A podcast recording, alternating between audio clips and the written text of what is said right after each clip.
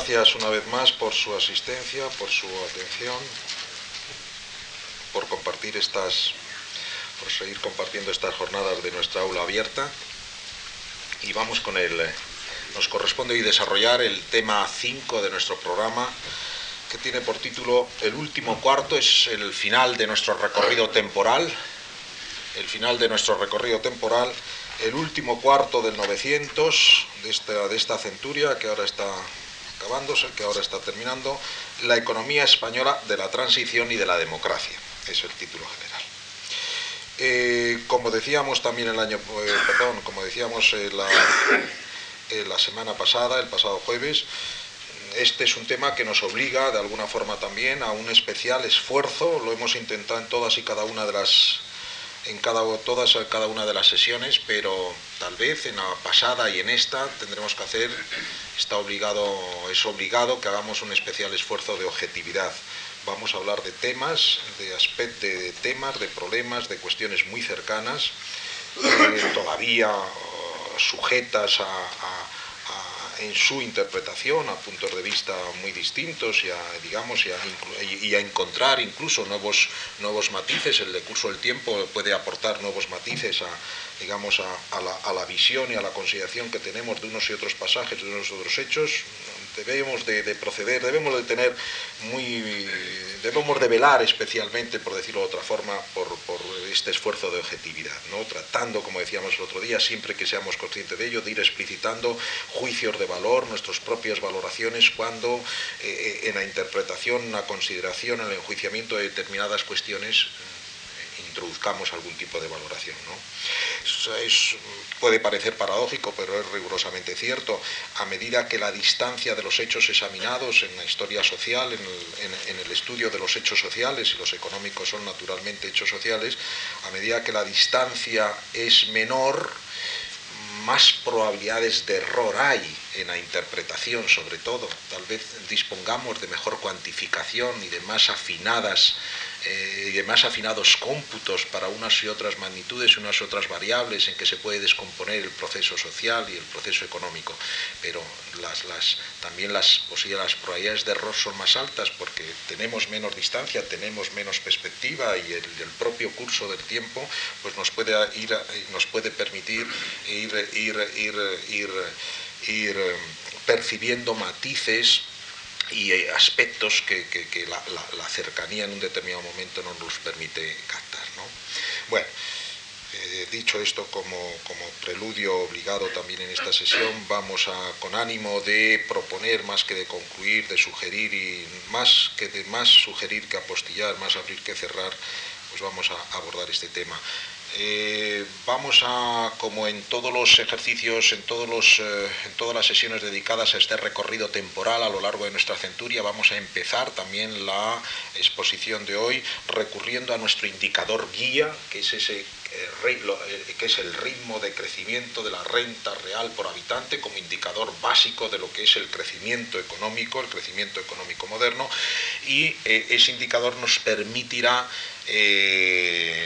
subdividir, apreciar eh, fases, subperiodos eh, diversos en el curso de, estos, de este último cuarto de siglo de vida española, de economía y de vida española, que es el que abarca lo que podemos entender como la transición a la democracia y el, los, y digamos, y el, y el desarrollo de, nuestro sistema democrático actual. Eh, eso en primer lugar, aludiremos después brevemente porque de alguna forma podremos insistir sobre ello en la próxima sesión, en la del jueves, eh, pero como segundo punto apuntaremos por lo menos las grandes líneas de transformación estructural que ahora también en este último cuarto de siglo han acompañado al proceso de crecimiento económico. El crecimiento económico moderno tiene esos dos componentes básicos, ¿no? Es auge y mejora de condiciones materiales acompañado de transformaciones estructurales, acompañado de cambios en la organización misma de lo que es la, base y el tejido, el tejido productivo de una determinada economía. Trataremos, por tanto, en una segunda, en una segunda parte de nuestra exposición apuntar las grandes, captar las grandes líneas de transformación estructural en el curso de este último cuarto de vida española y terminaremos, como siempre, con, una, con un apunte final, un modo de epílogo, algunas reflexiones un poco que, que pueden obtenerse de una visión, de una primera visión global de lo que ha sido este último cuarto de siglo. Vamos con la primera de nuestras partes. Los, a partir de este indicador guía que nos ha servido de nos ha servido un poco de mentor a lo largo de este recorrido en la, evolución de la renta por habitante. Mm, ¿Qué nos pone de manifiesto este indicador? Por lo pronto, como siempre, no les voy a abrumar con datos, pero sí alguno un poco recordatorio y siempre un poco eh, cifras que, nos permitan un poco eh, eh, cifras redondeadas que, nos permitan, digamos, seguir mejor la exposición.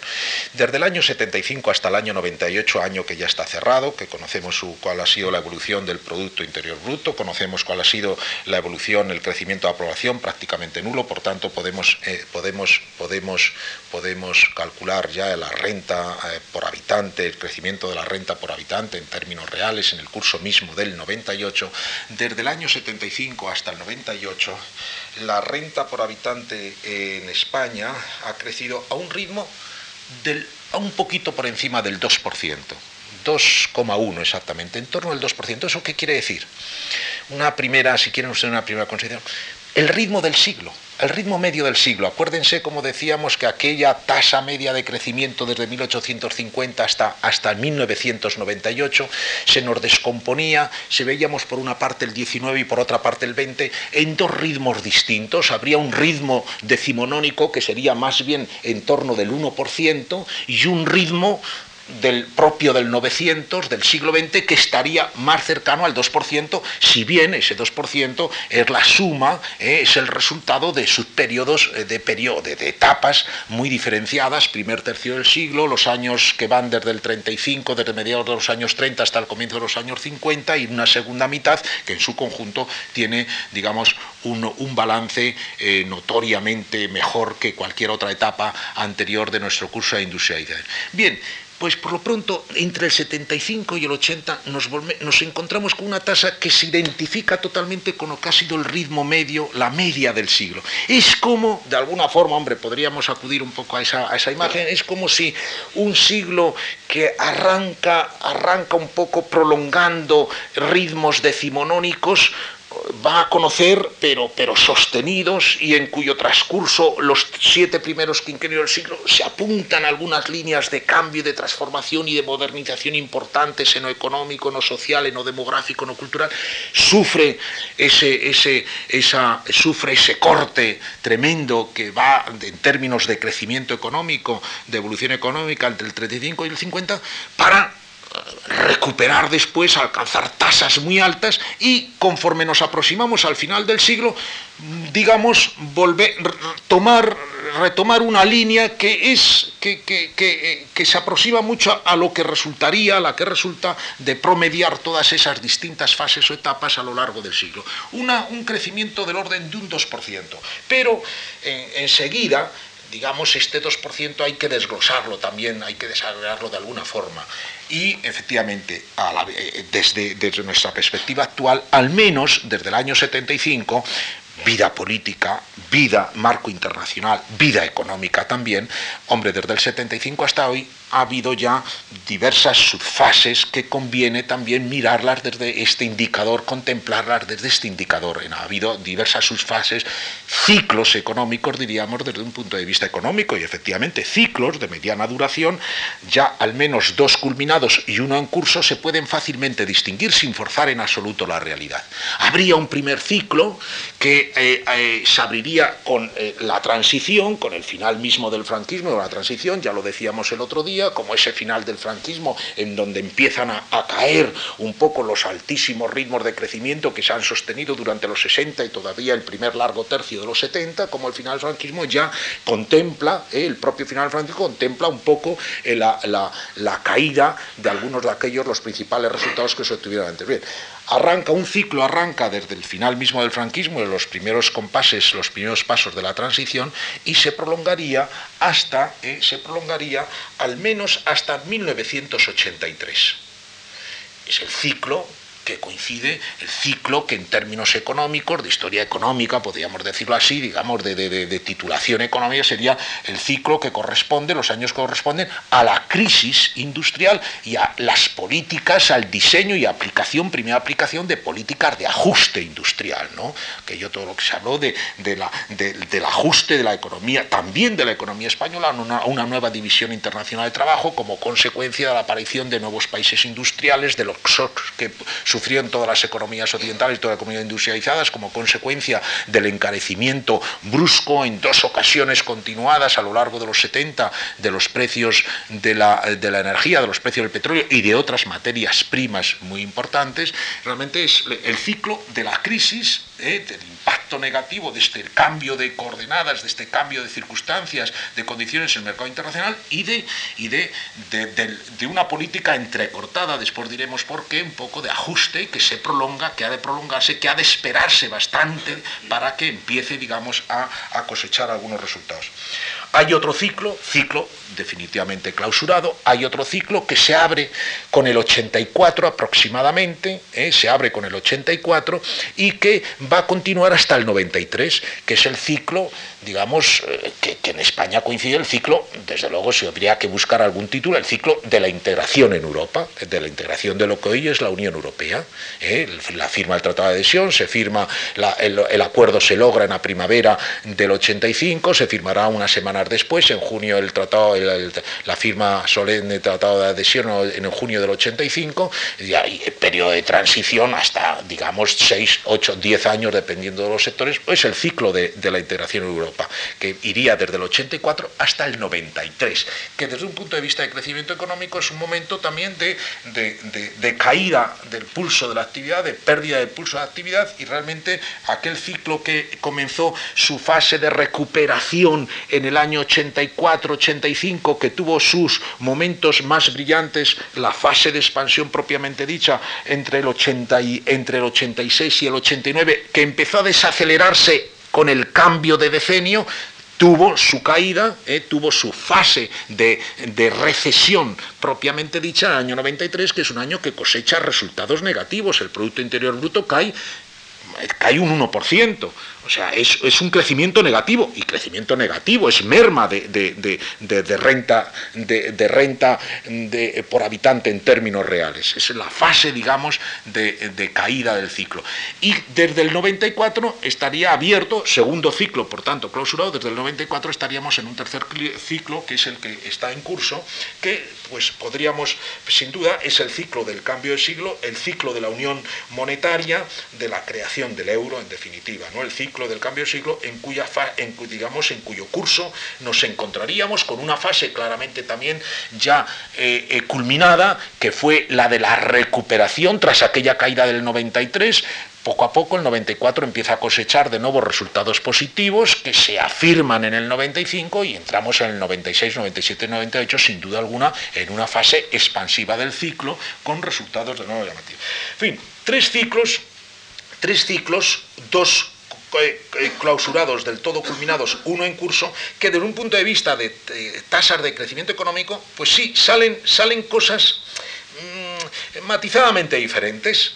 Entre el, ciclo, el ciclo primero, el, del, el de la crisis y el ajuste industrial, la tasa de crecimiento está situada en torno del 1,2%, pues casi aquellas tasas decimonónicas que hablábamos antes, muy ligeramente por encima del 1%, es, es, el resultado de años muy desiguales. Todavía el 75 arroja tasas relativamente importantes de crecimiento, hay caídas muy importantes en el 76, después en el 79, en el 80, el 81 es muy mal año, entre, digamos, hay, con, con ritmos desiguales, pero la tasa media para este primer ciclo decenal aproximadamente que estamos distinguiendo es del orden del 1,2%.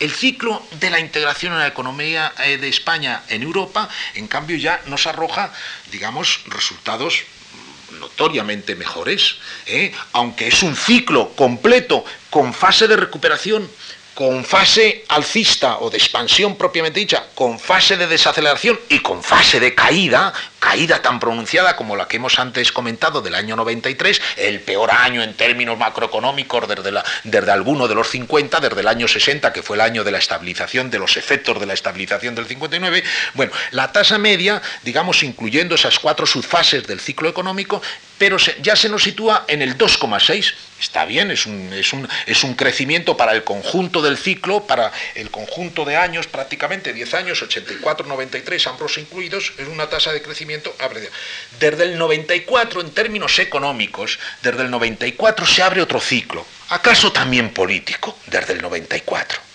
aunque no se, digamos, no se consumen determinados cambios hasta el 96. Quizá desde el 94 se ha abierto ya otro ciclo político.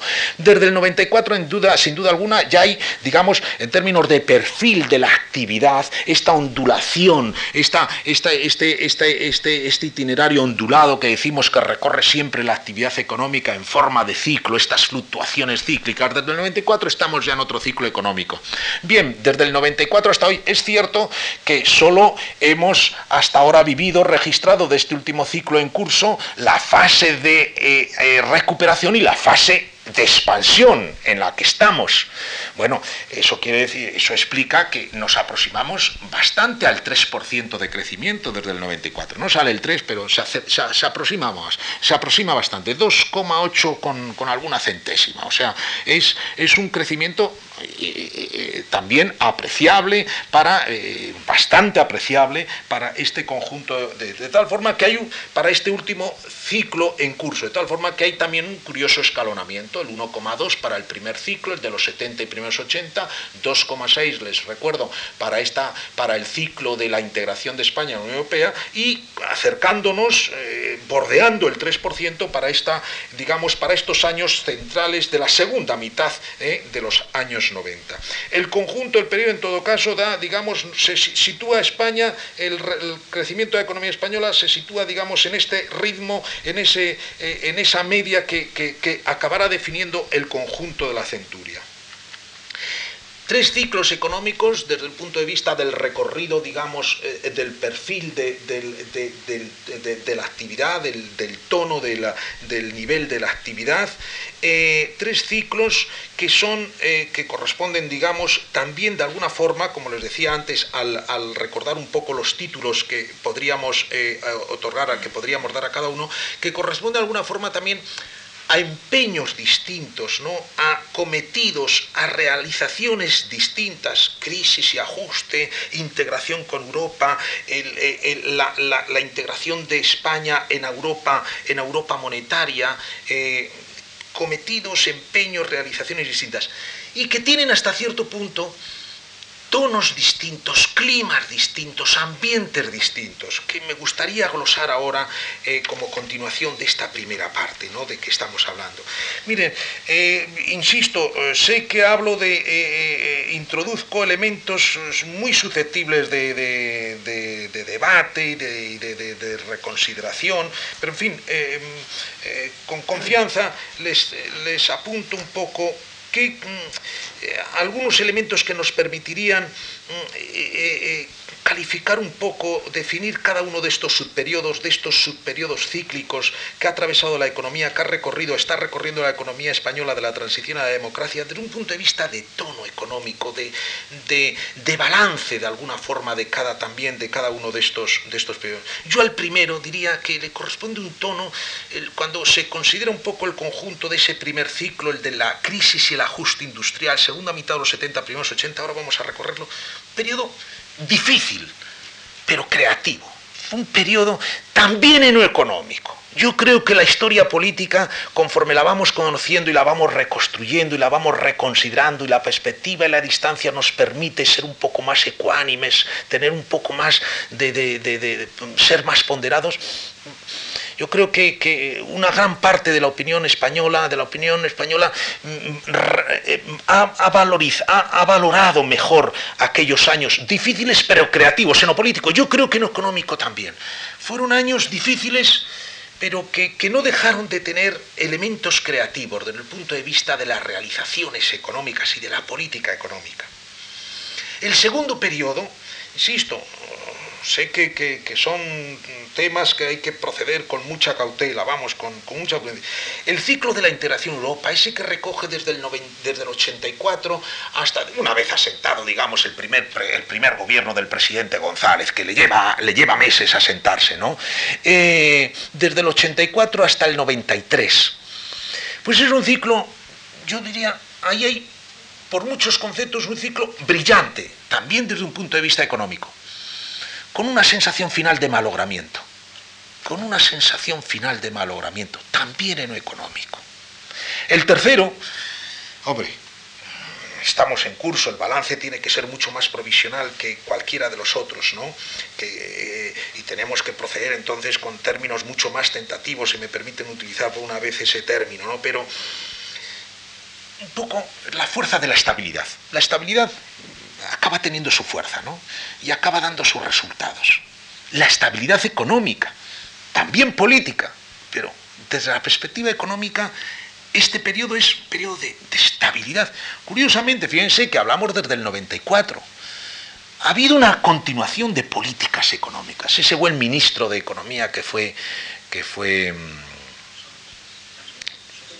¿Eh? Solves, Pedro Solves, ¿no? Ha habido una continuación de ha habido en algunos aspectos ha habido una continuación de líneas de política económica y desde luego el 94, 95, la primera mitad del 96 la economía española se pone un poco hasta cierto punto en suertes para eh, ir empezando después a cosechar con, acierto, por supuesto, de la política económica de los últimos años, pero para ir cosechando logros eh, logros muy aceptables. Vamos a, tratar de, glosar un poco esto que les he anticipado, que quizá me he extendido demasiado, y a, ver si yo soy capaz de eh, transmitirles a ustedes algunos, eh, algunos elementos de juicio que permitan justificar esta, esta consideración que hago yo de cada uno de los subperiodos.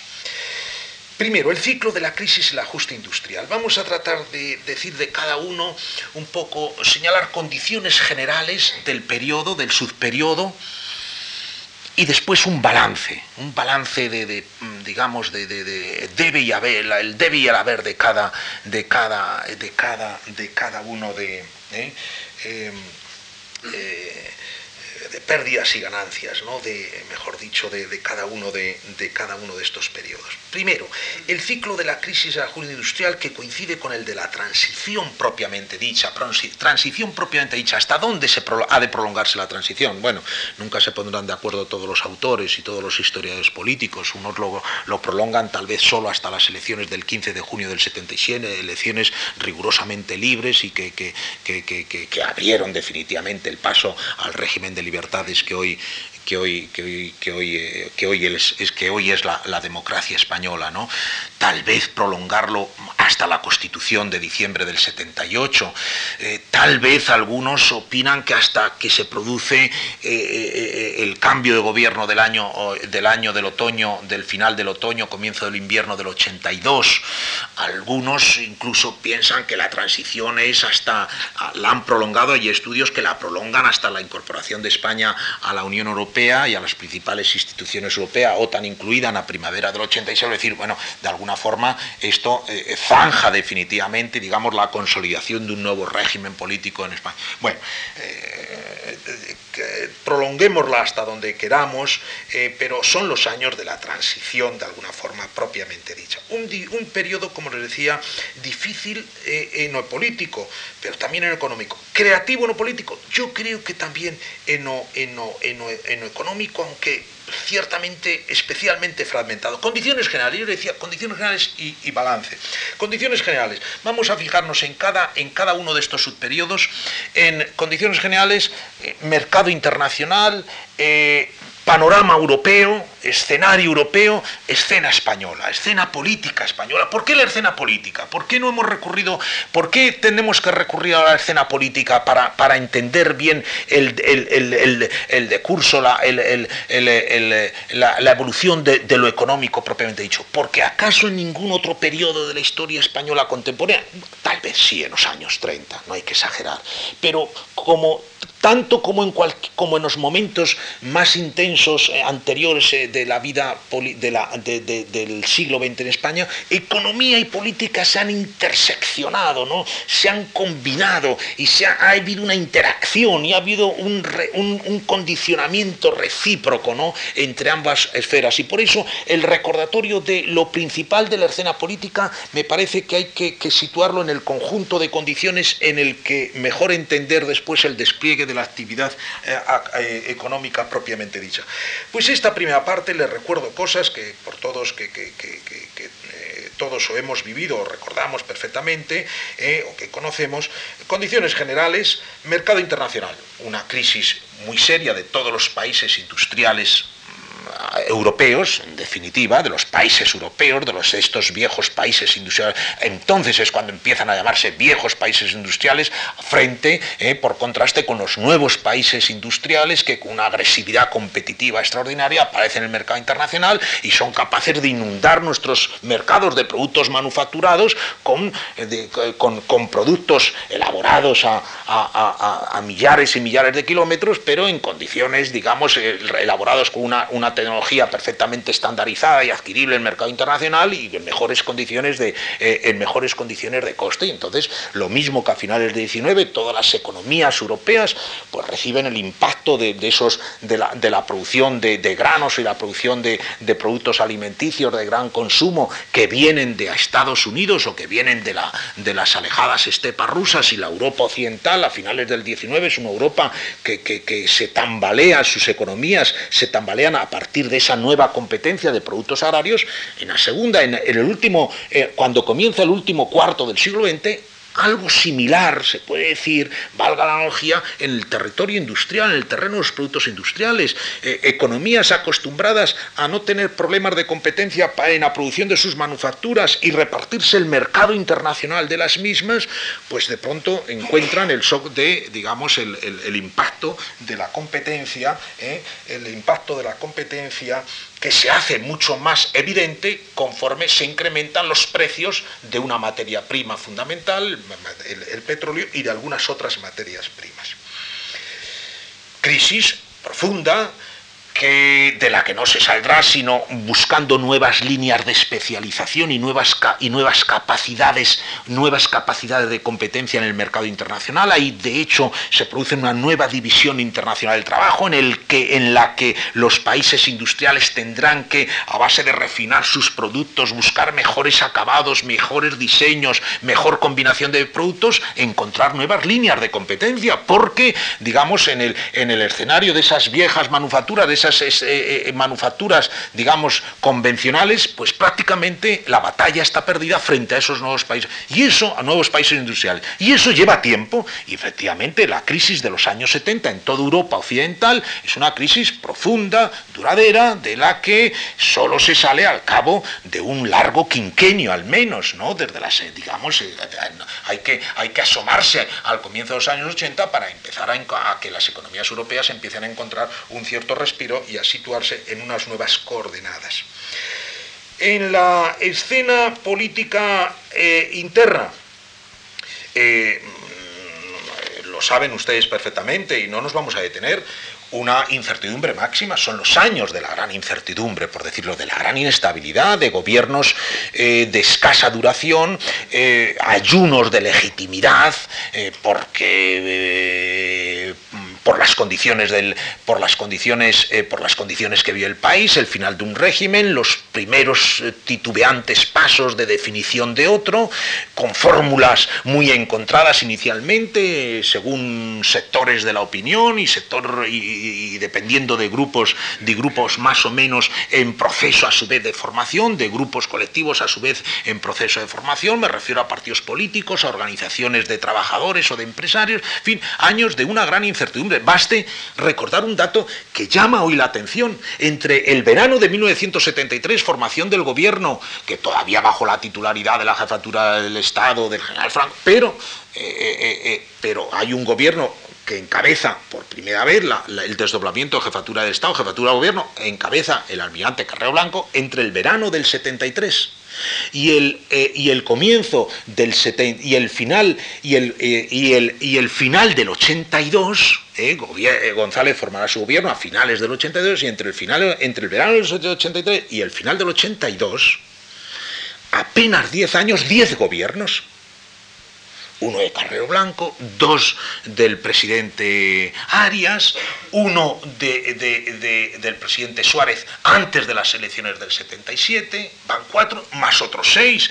Suárez formará tres gobiernos distintos en el curso del 79 y del 80, en la segunda legislatura, vendrán después, un, en alguna medida son prolongación de otro, pero con cambios significativos de personas, más dos, uno inicial de Calvo Sotelo, más una renovación eh, eh, adicional. De tal forma que eh, más eh, nos hemos quedado más el que forma Suárez eh, a raíz de las elecciones del 77. Diez gobiernos distintos. Entre, en apenas diez años, un clima de, digamos, de, incertidumbre y de inestabilidad, de interinidad, de precariedad, es la escena política.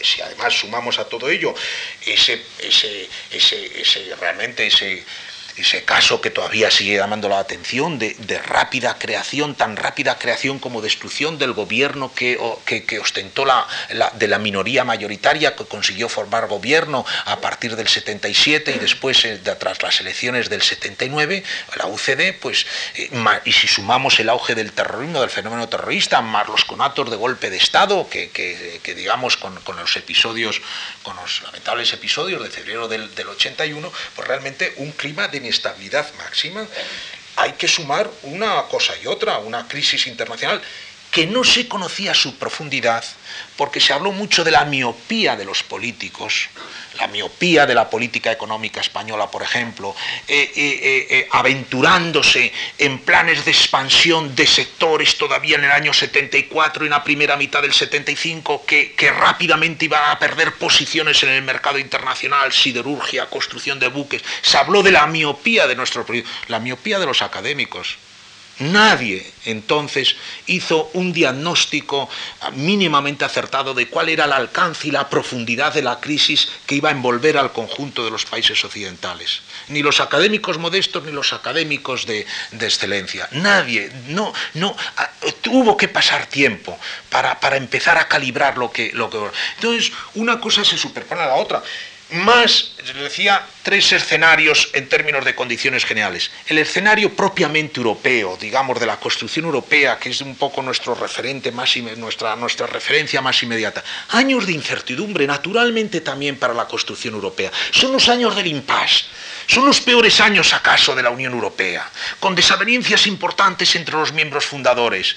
Habrá que esperar al acta única a mediados de los 80 para, para, para o, a la, digamos, a la, a la, cumbre de Stuttgart a mediados del, del, 83 para que por lo pronto se les dé vía libre a la negociación resuelta ya con, con Portugal y con, y con España, que digamos la ampliación hacia Portugal, España, la Unión Europea fue una especie de, bueno, de salida un poco del túnel, de, de ese túnel el intermedio que tiene la construcción europea entre los 70 y los 80. También no son años en donde el panorama europeo despeje incertidumbres. Y el hecho, y si quieren ustedes, eh, llama la atención, España solicita su adhesión, eh, eh, solicita formalmente la apertura de negociaciones para la adhesión inmediatamente, inmediata, es muy significativo a su vez, es muy elocuente, tras las elecciones del 15 de junio del 77, aquella jornada memorable ¿no? para la democracia española y para todos los que la vivimos, aquellas elecciones libres en aquel día luminoso que fue el 15 de junio del 77. Inmediatamente después, la, la apertura, la solicitud de apertura de negociaciones, no se abrirán formalmente hasta el 79 y prácticamente no se avanza nada hasta la cumbre de Stuttgart, hasta después de la cumbre de Stuttgart en, en, junio del, 83. Después sí, se aceleran rápidamente y 84-85 se culmina. Pero eh, eso es significativo, ahí hay un compar de espera. Tampoco el escenario europeo, digamos, eliminaba incertidumbres de alguna forma. En ese marco es comprensible, ese es el marco en el que hay que para, eh, para, ser ecuánimes, para ser ponderados con nuestra propia experiencia colectiva, yo creo que hay que, hay que situar las cosas.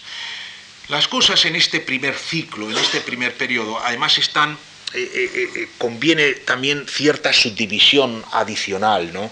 Más que ningún otro periodo, no vamos a defender a este detalle después en el segundo ciclo, ni, todavía tiene, tiene, viene al caso en, este, en el tercero en curso que estamos diciendo, pero para el primero de los, para, para el primero de los periodos sí conviene subdistinguir un poco más, ¿no?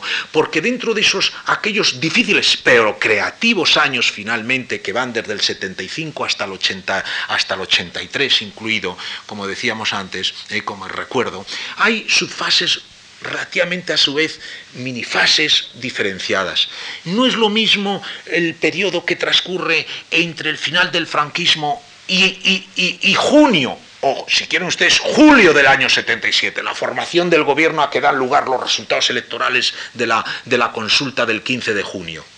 No es lo mismo, como tampoco ese periodo que va desde las primeras medidas que adoptará ese primer, ese primer gobierno con legitimación democrática en las urnas, el que sale de las, el que sale de las elecciones del 15 de junio, hasta hasta, diciembre del 78, con la, eh, con la con aprobación de la Constitución.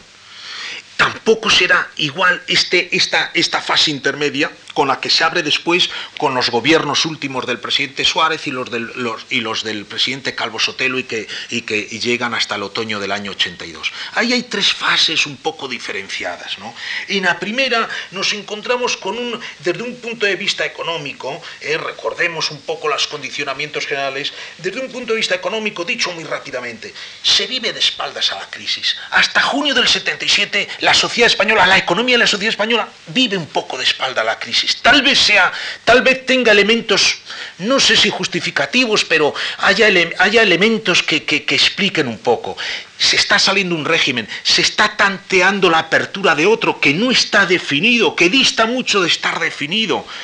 Eh, y de alguna forma, eh, bueno, todo lo que sea retrasar el impacto de la crisis sobre, las, sobre amplias capas de la población española tal vez convenga para, para no enrarecer más lo político y de alguna forma se vive de espalda político. Tal vez por miopía, tal vez por táctica política.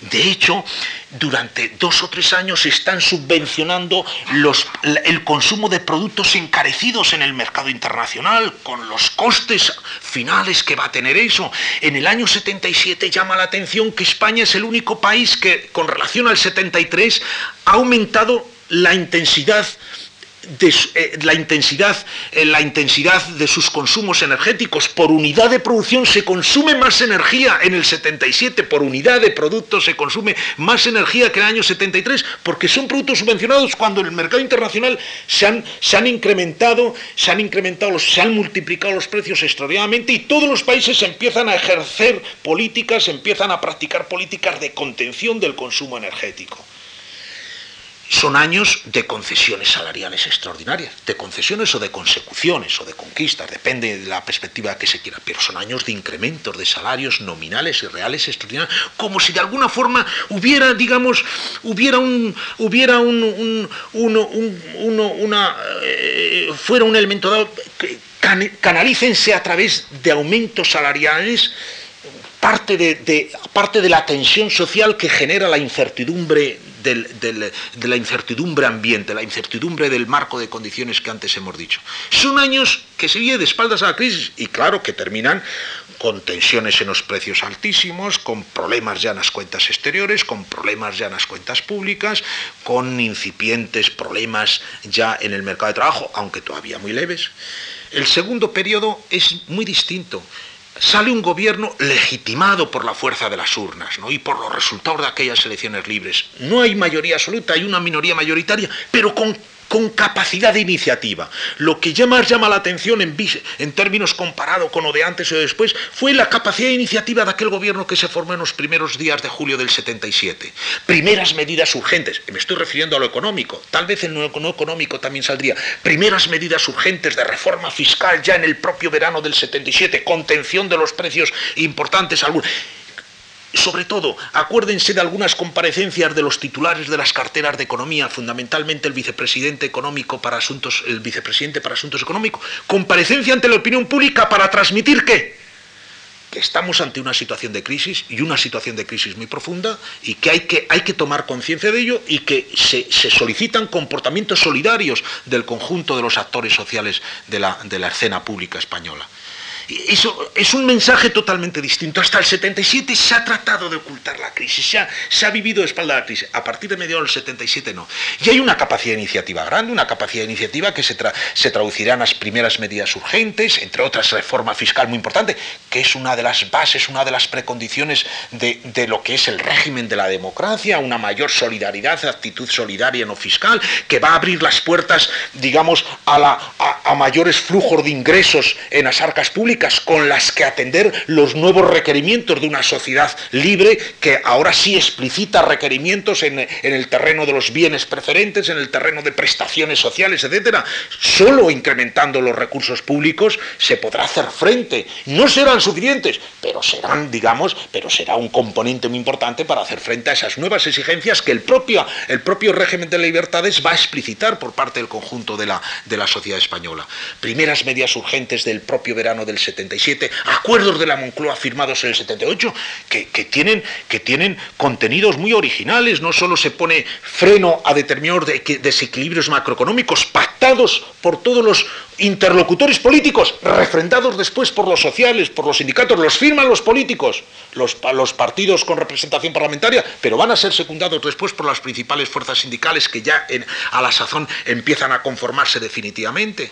Y además, no solo se ponen primeras medidas, algunas de ellas eficaces en el terreno, por ejemplo, de los precios para contener la espiral inflacionista, sino que se diseña, nos acuerdo de la Moncloa, originalísimo, todo un programa de medidas de ajuste, de medidas en profundidad para conseguir un ajuste a las nuevas condiciones del mercado internacional, introduciendo poco a poco, digamos, varia, eh, eh, eh, reformas, en la jerga un poco nuestra, reformas estructurales.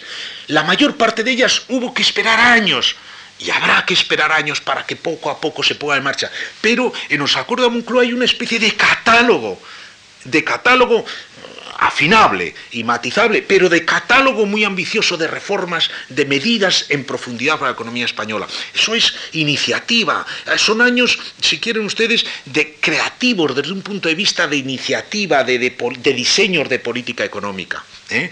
Y después en el terreno de la reconversión industrial, el 79 es un año, habrá que esperar otra, años posteriores ya bajo, eh, eh, bajo en otro ciclo, pero hay un primer apunte de diseño, un primero y una primera práctica de, y una primera práctica de, política de, reconversión industrial en el campo de, la remodelación de nuestro sistema financiero que fue fundamental para incorporar nuevos elementos de competencia, para para, salir de aquella especie también de coágulo histórico que en el terreno financiero era la política de statu quo, ¿no? En el año 78 medidas importantes de apertura parcial, pero de apertura a la banca extranjera, que va a ser un revulsivo extraordinario para cambiar un poco el panorama en el mundo financiero, bancario y financiero español. Volveremos un poco, si nos da tiempo, el próximo día sobre ello. Es un periodo, yo creo, eh, como les decía, un periodo, eh, eh, un periodo de, de con,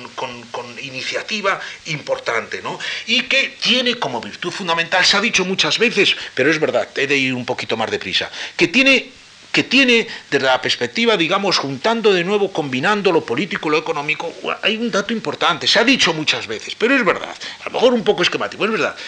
Esa capacidad de iniciativa en la política económica del gobierno formado en el 77 consiguió un clima eliminar tensiones económicas y sociales en la escena española, tal vez en la escena pública española, y tal vez eso permitió elaborar una, una constitución en un clima de consenso en un clima de, aproximación, en un clima de, búsqueda de encuentros, de puntos de encuentro, y llegar a diciembre del 78 y poder ser respaldada mayoritariamente por la opinión pública aquel texto constitucional que de alguna forma un poco fletaba desde ese punto de vista definitivamente el régimen democrático.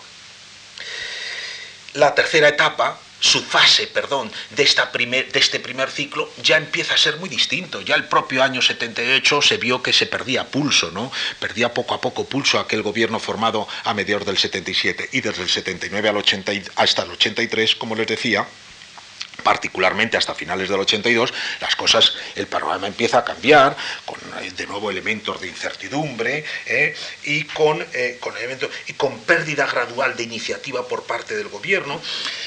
además llega el impacto de la segunda crisis del petróleo, cuando se, pensaba que podían empezar a, asimilarse y a diluirse un poco los efectos de aquel el gran incremento de los precios del petróleo del, año del, año, del año 73, casi se multiplican por tres los precios, se multiplican más de por tres los precios del petróleo, tres, casi por cuatro los precios del petróleo en el 73, se vuelven a multiplicar por dos, dos y medio en el año 79, los encarecidos precios del petróleo de comienzos del 79 vuelven a encarecerse, realmente el impacto es muy fuerte y hay, digamos, hay una, hay una pérdida gradual de iniciativa, eh, no dejan de intentarse cosas, pero en, en el marco de la segunda crisis del petróleo hay un estrechamiento de los márgenes de maniobra y hay la eclosión, por decirlo así, de la crisis industrial.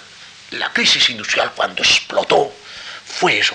Las empresas habían ido recortando sus márgenes de maniobra. Las empresas habían encontrado con precios de sus productos, de muchas de sus materias primas encarecidos, con costes salariales incrementados rápidamente en aquellos años, con mercados mermados, porque el mercado internacional era un mercado átono, en medio de una crisis general y con nuevos competidores, y el propio mercado interior era un mercado sin apenas pulso también.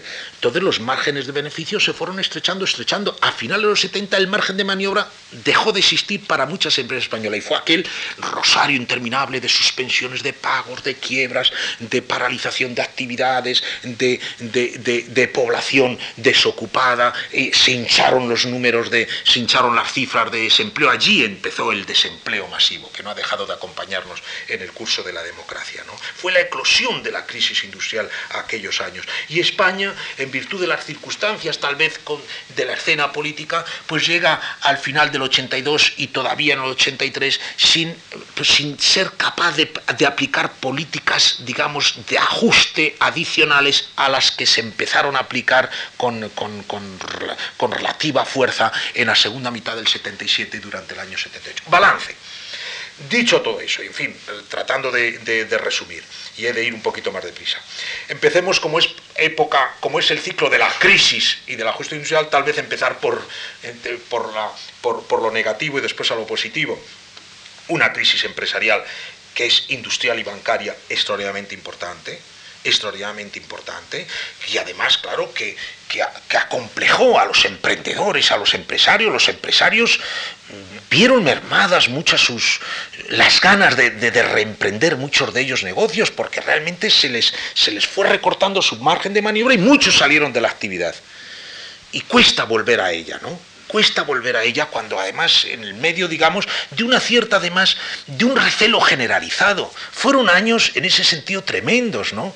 Porque mm, e, el empresario pasó a ser, tal vez por la connivencia de determinadas organizaciones empresariales, de determinados sectores del empresariado con el régimen anterior, fueron años muy duros para el empresariado español, porque al mismo tiempo que se mermaban sus condiciones reales de maniobra y sus márgenes reales de maniobra, la consideración social de la clase empresarial no era positiva en amplios sectores de la opinión pública española y para una economía de mercado y para una economía libre, para una economía capitalista, eso es tremendo, porque la clave de bóveda es el empresario.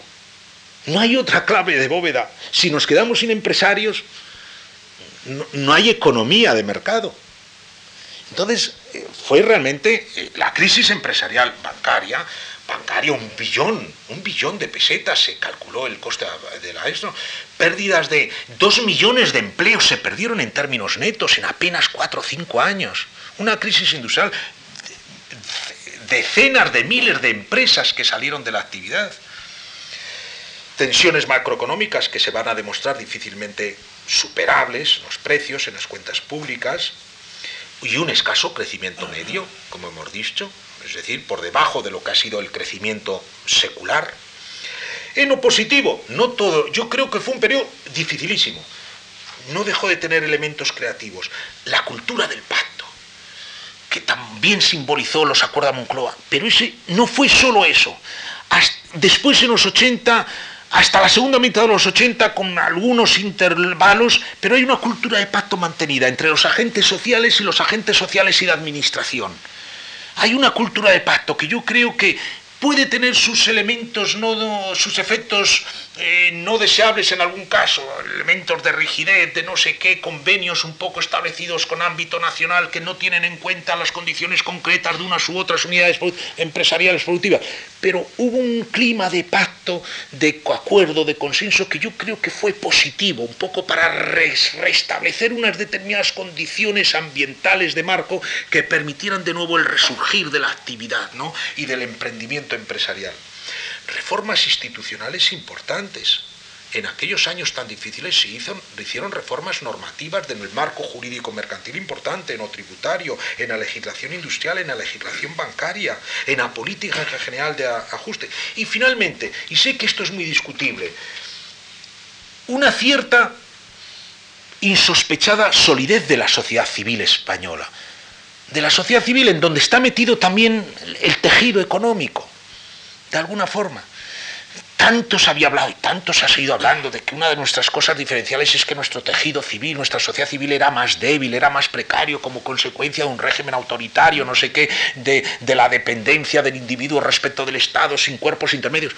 La sociedad, yo creo que el comportamiento en su conjunto de la sociedad española de aquellos años, afrontando la crisis industrial, afrontando los reajustes, viviendo momentos muy tensos, demostró que el tejido civil, el tejido la sociedad civil española, yo desde mi punto de vista, y sé que se han escrito muchas páginas en un sentido, en sentido opuesto y, algunas de ellas muy, muy documentadas, yo creo que el, para mí, desde el punto de vista de lo que es, digamos, comportamientos de agentes sociales, eh, de comportamientos de, unos y otros actores de la vida económica de la vida social, la sociedad civil española aguantó el tirón y demostró una, una, solidez y una textura más fuerte, más firme de lo que podía sospecharse.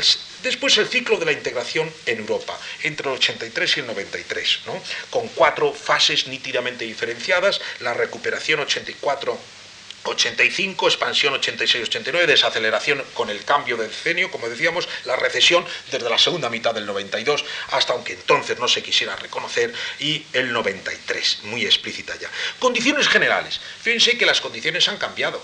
Por lo pronto el mercado internacional nos encontramos ya en un panorama muy cambiado. Ha habido un, esa, esa nueva esa, ese nuevo, esa, esa nueva, e, e, ese posicionamiento, sale el, término posicionamiento que es horrible, que no existe, que no es esa, esa, nueva toma de posición en el mercado internacional de, una buena parte de los países internacionales, la economía de Estados Unidos empieza de nuevo a, tirar del conjunto de las economías occidentales eh, eh, y hay un ciclo importante de expansión en el conjunto de las economías de las economías occidentales con nuevos flujos, nuevas corrientes de capital a escala internacional de las que se va a beneficiar España. Nunca la inversión la inversión extranjera fue tan fuerte y con crecimientos tan fuertes como en los 80 en España a partir del 84, del 85, y eso ponía de manifiesto esos excedentes un poco financieros en el ámbito internacional con, digamos, con capacidad de transitar de unos espacios nacionales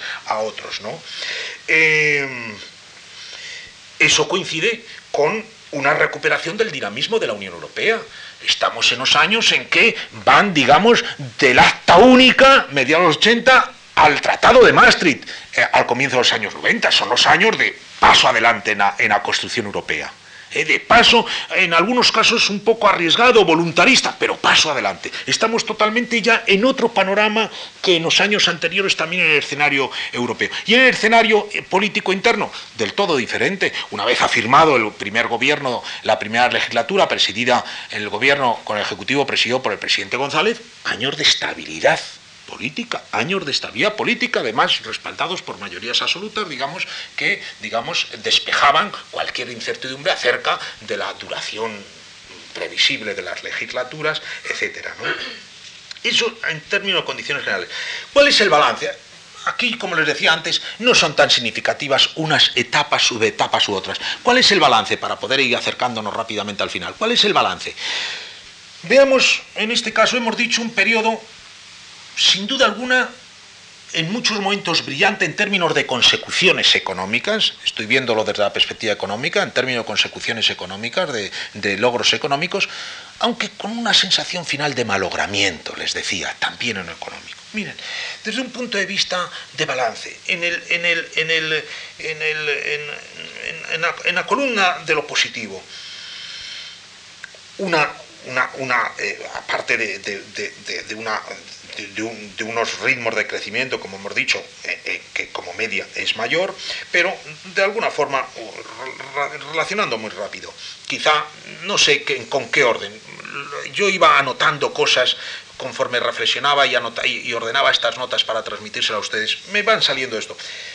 Una recuperada interlocución en Europa muy apreciable para un país que se había movido en los márgenes de la historia europea durante tantos años, pues realmente una vez incorporada a la Unión Europea no actúa como de segundón en la Unión Europea, actúa como miembro de pleno derecho, con una, con una conquistada capacidad de interlocución en los foros compartidos europeos, continentales, muy importantes y en foros internacionales extraeuropeos. Eso realmente es, y, en parte, digamos, es por la, eh, por, la también por la, por la consecución de, de logros en el terreno económico por el registro de logros en el terreno económico desde temprano en ese segundo ciclo importante. Relanzamiento de la actividad productiva en general, con recuperación de la inversión, lo más llamativo. España llevaba 10 años, desde el 74, el crecimiento de la inversión daba tasas negativas. La formación bruta de nuestro capital fijo daba tasas negativas, de un año hacia otro. El año 84 cambia la tendencia.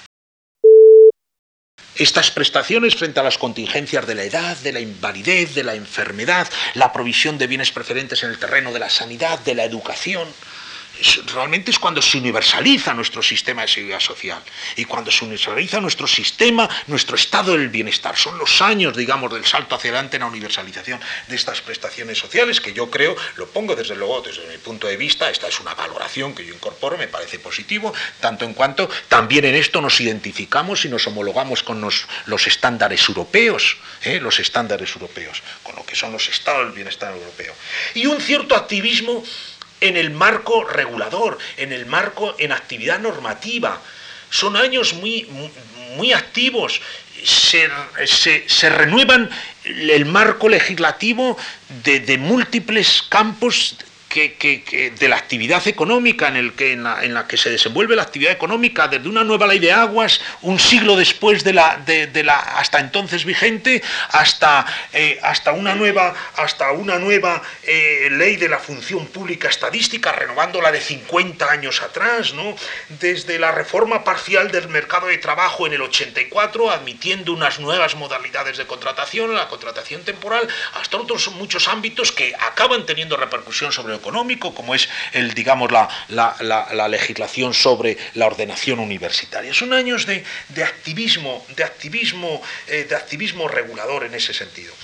En lo, negativo, en el campo de lo negativo, cierta incremento de la tensión social a partir de un determinado momento. Yo creo que ahí hay una fecha clave, que muchas veces se pasa por sobre ella, pero que es una de las pocas huelgas generales de la España del siglo XX. No ha habido tantas huelgas generales en el siglo XX. Hubo algunas en el reinado de Alfonso XIII, hubo algunas en la Segunda República. Ha vuelto a haber algunas en la, democracia, pero de, tan, general seguimiento pocas como aquel del, me parece, fue el 14 de diciembre del 88. Y eso fue sintomático de, una, digamos, final de la cultura un poco de la concertación y el pacto, hasta que se ha retomado posteriormente, diez años después. Pero el 88 marca un punto de inflexión yo creo también en ese ciclo. Está próximo ya al cambio de fase se está culminando lo que es la fase expansiva y pronto empezará la desaceleración. Y el 88, el diciembre del 88, yo creo que es una fecha un poco simbólica, un poco sintomática. En fin, esto, y, por qué el 88 y por qué todavía cuando está en fase expansiva esa huelga, esa huelga general que supone, digamos, una tensión reivindicativa, una tensión social, tal vez el efecto túnel. Hay un economista norteamericano, Hitchman, lo, lo ha explicado estupendamente, ¿no? Es decir, que las tensiones se producen fundamentalmente las tensiones reivindicadas y las tensiones sociales en épocas de auge, no en épocas de crisis, fundamentalmente, las más profundas. Y sobre todo por, por, por, comparar situaciones, eh, al, compararse situaciones respecto de, de, cómo se va haciendo, de cómo cada actor social o cada cuerpo social va siendo partícipe precisamente en los frutos del auge. ¿no? El efecto túnel dice cuando, digamos, en un mismo carril de, de, una, de, una, de un subterráneo en una ciudad, pues dos automovilistas van muy despacio, en los dos, eh, digamos, en, los dos carriles en el mismo sentido, se meten en el túnel, en fin, tal, no sé qué, aquello pues es un poco tal, pero como el otro tampoco avanza, pues eh, muy bien, pues hay que aguantarse porque es un problema general. Pero lo malo empieza cuando los de la derecha empiezan o los de la izquierda empiezan a avanzar y empiezan a avanzar cada vez más rápidamente y además cada vez que avanzan le hacen gestos despectivos al señor que todavía está, está parado. Entonces, bueno, efectivamente, los, del, los del carril que sigue parado, pues empiezan, digamos, a eh, eh, eh, rompen un poco esa situación de equilibrio, ¿no? El efecto túnel, que yo lo se lo explico muy mal, pero yo cuando se lo oí a él fue estupendo, ¿no?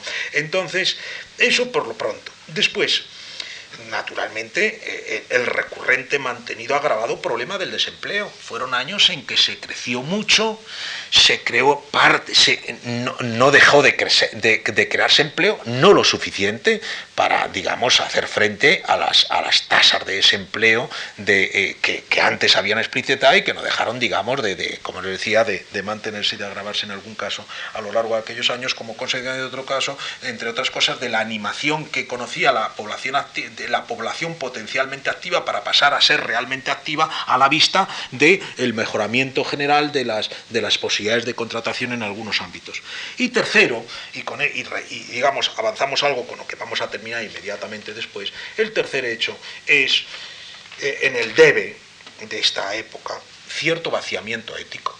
Cierto vaciamiento ético que yo creo que afectó dañinamente a la actividad, tanto a la actividad pública como a la actividad privada, y en el campo, me estoy refiriendo en el campo económico, el daño que, a la, que tanto a la actividad pública como a la privada acabarán infligiendo determinados comportamientos reprobables que no fueron sancionados a tiempo en algunos casos y en otros incluso fueron jaleados, como hasta cierto punto arquetípicos o modélicos. Y yo creo que eso, cierto vaciamiento cierto vaciamiento ético en, el, en, los escenarios económicos, yo creo que acabó pasando la factura y que ha acabado teniendo efectos profundos eh, muy importantes. ¿no? Eh, después lo retomaremos un poco en las reflexiones finales. ¿no? Y con aquel 93 que fue tan simbólico hasta cierto punto, ¿no? Eh, pox festum pestum, ¿no? el proverbio latino. ¿no? También en lo económico el 93 supuso, digamos, el derrumbamiento de expectativas un poco forzadamente mantenidas todavía en, durante el año 92. El tercer ciclo, el ciclo del cambio de siglo entre el 94 y el 98, el balance ha de ser todavía mucho provisional, estamos en curso, estamos hablando de, hechos en curso y que, hay que dejar un poco de tiempo para cobrar una mínima perspectiva, pero yo creo que, miren, a mí el, el, ambiente, el, tema general que me sale para este tercer periodo es el de los logros, la fuerza de la estabilidad. Hay un clima general de estabilidad que lo es en lo político, que lo es en lo económico, también en lo político. ¿Cuáles son las condiciones generales de este tercer periodo? Por lo pronto, en el escenario internacional, efectivamente, una vez más, la providencia al quite, al quite de la economía española, la, expresión tantas veces repetida, pues es de, Flores de Lemus, ¿no? otro un economista de comienzos del primer tercio del siglo que, que, hemos citado en alguna ocasión ya, ¿no? Efectivamente, hay un ciclo económico que todo él, digamos, denota estabilidad y firmeza en la estabilidad en el conjunto de países europeos y no, digamos, de Estados Unidos, con seis, siete años ya de, mantenida expansión, con lo que supone la economía norteamericana como motor un poco ¿eh? de todas las economías del mercado internacional y de todas las economías orientales, pero todas las economías orientales con matices, pero están viviendo, digamos, una, un ciclo económico dominado todo él por una, una firmeza consistente, ¿no? por una estabilidad, eh, una estabilidad con, fuerza. ¿no? En, el, en el panorama europeo, otro paso hacia adelante, efectivamente, la consumación de las segundas y terceras fases de lo que es la unión monetaria, con la creación del euro, que es, bueno, pues es, tirarse a la piscina definitivamente, ¿no? Con todo lo que supone de, apuesta y de apuesta política ambiciosa, con, digamos, eh, se ha dicho, ¿no? Es la, es la primera decisión propiamente política en esta Europa económica, que es la, la creación del euro, es una apuesta ciertamente importante, con inmediatos, inmediatos tangibles repercusiones, efectos en económico, pero no deja de ser, digamos, una apuesta desde ese punto de vista estratégica importante por parte en, términos de, la Constitución Europea. Y en la escena política interna, e interna en la escena política española, pues eh, una, una estabilidad, después de unos años de inestabilidad, los últimos, los últimos, la última legislatura de González, que dominada, digamos, por elementos crecientes de inestabilidad, elementos crecientes de inestabilidad como consecuencia de, digamos, de los propios hechos que, se iban poniendo de manifiestos en unos u otros momentos, ¿eh?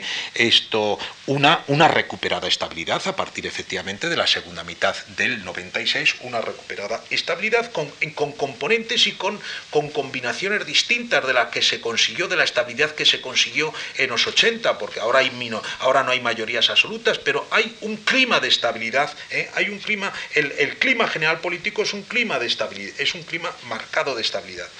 El balance es muy prematuro hacerlo, pero me permito ante ustedes, y estoy abusando de su amabilidad, termino en dos minutos, eh, yo me permito insinuar por lo menos las siguientes cosas. En el, en el, en el haber de estos últimos años, aparte de un crecimiento aceptable, ahora con unas condiciones, insisto, también para España, de una estabilidad importante, que estabilidad que es solvencia, es consistencia, es solidez, una reafirmada capacidad de interlocución con Europa. Lo, lo aconteció en estas últimas semanas es muy significativo. España, España es, el país que mejor ha hecho los deberes de cara a la fase que estamos viviendo de la Unión Monetaria.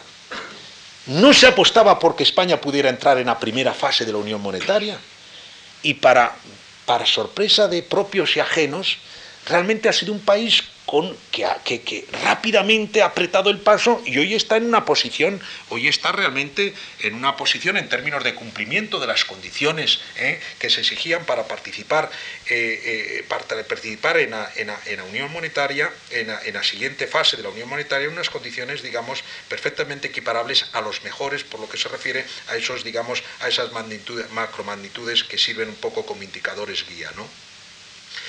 Una recuperación del empleo, ciertamente importante, se está creando empleo del orden de 400.000 puestos de trabajo, eh, en muchos en condiciones precarias de, trabajo temporal, eh, pero, pero se está creando empleo, eh, como se creó en una buena parte de los 80, a un ritmo muy acelerado, y además con, con una cierta, con una cierta también capacidad de renovación del marco institucional, terreno, digamos, en una dirección desreguladora, liberalizadora, con matices en determinados terrenos, pero en fin, no deja haber una cierta iniciativa de remoción del marco jurídico institucional, particularmente en un campo, en, ese terreno tan, tan, tan importante como es, tan sensible como es el del mercado de trabajo y la reforma del 97 realmente pues será una reforma que junto con la del 84, con la del 94 y la del 97 es un salto realmente importante en la, digamos, en la, renovación, por lo menos, de partes importantes de nuestro mercado de trabajo. En líneas generales yo les diría que en política económica, ah, conforme eh, eh, eh, se ven las cosas con un poco de perspectiva, déjenme decirles un coloquialismo un poco familiar, pero en política económica uno al final se da cuenta que lo importante es no hacer barbaridades y aprovechar lo bueno del ciclo cuando el ciclo exterior ayuda. Y yo creo que ahora nos están haciendo barbaridades en el terreno de la política económica y eso permite el aprovechamiento muy importante del tirón del ciclo internacional, que está ayudando mucho a la economía española. No solo nos están haciendo barbaridades, sino que en algún caso, hemos citado alguno, se está ayudando. Yo creo que el balance en términos positivos, en términos negativos, está la fractura social, la fractura social a través de un mercado de trabajo que todavía sigue arrojando, registrando tasas de desempleo masivo de larga duración que afecta a determinados colectivos cada vez más más estratificado el desempleo, de alguna forma. Cada vez afecta más a determinados colectivos, mujeres, jóvenes, con, con un mercado de trabajo que cada vez está más dividido entre empleos fijos, estables, de larga duración y empleos eh, temporales, eh, sucesivamente renovados en algún caso, pero temporales que, y que incorpora elementos de, digamos, de inestabilidad ahí, sobre todo en términos comparados. Hay una cierta, digamos, hay un apunte de fractura social, ¿no? Hay un apunte de fractura territorial, otro de los viejos temas recurrentes en la escena, en la escena pública española, en la escena colectiva española de todo el 19 y todo el 20, este, eh, eh, eh, con, con, las disfunciones del sistema autonómico nunca cerrado del todo, ¿no? saben ustedes un poquitín a lo que, vamos, entienden ustedes perfectamente a lo que, a lo que me refiero con, con las disfuncionalidades que todo ello genera en el, también en lo económico. Hasta ahí sería la primera parte de la exposición de hoy. No nos da tiempo a apuntar las grandes líneas de cambio que tienen lugar eh, eh, que a lo largo de los últimos, eh, este último cuarto de siglo. No importa porque lo retomaremos perfectamente en la sesión próxima. La sesión próxima está dedicada a esto mismo, visto la segunda mitad del siglo en su conjunto, no solo el último cuarto, la última parte del siglo, la segunda mitad del siglo, particularmente también durante el último cuarto de siglo, desde la perspectiva, decimos, de las transformaciones sectoriales. Esas son las líneas de cambio perfectamente retomadas lo que hoy nos queda por exponer el próximo día, pero sí déjenme medio minuto más, y ya con esto termino de verdad, para por lo menos a modo de epílogo terminar también hoy, ¿no? Con alguna reflexión final. Miren, vista la transición y la democracia en nuestro país, el conjunto de este último cuarto de siglo, pues alguna eh, se puede decir algo acerca de eh, déjenme un poco ser un poco retórico acerca de la grandeza y las servidumbres de la libertad, ¿no? Diciéndolo en términos económicos, de los beneficios y de los costes de la libertad. Yo creo que la libertad también desde un punto de vista económico ha aportado muchas ventajas a los españoles de nuestro tiempo. ¿no?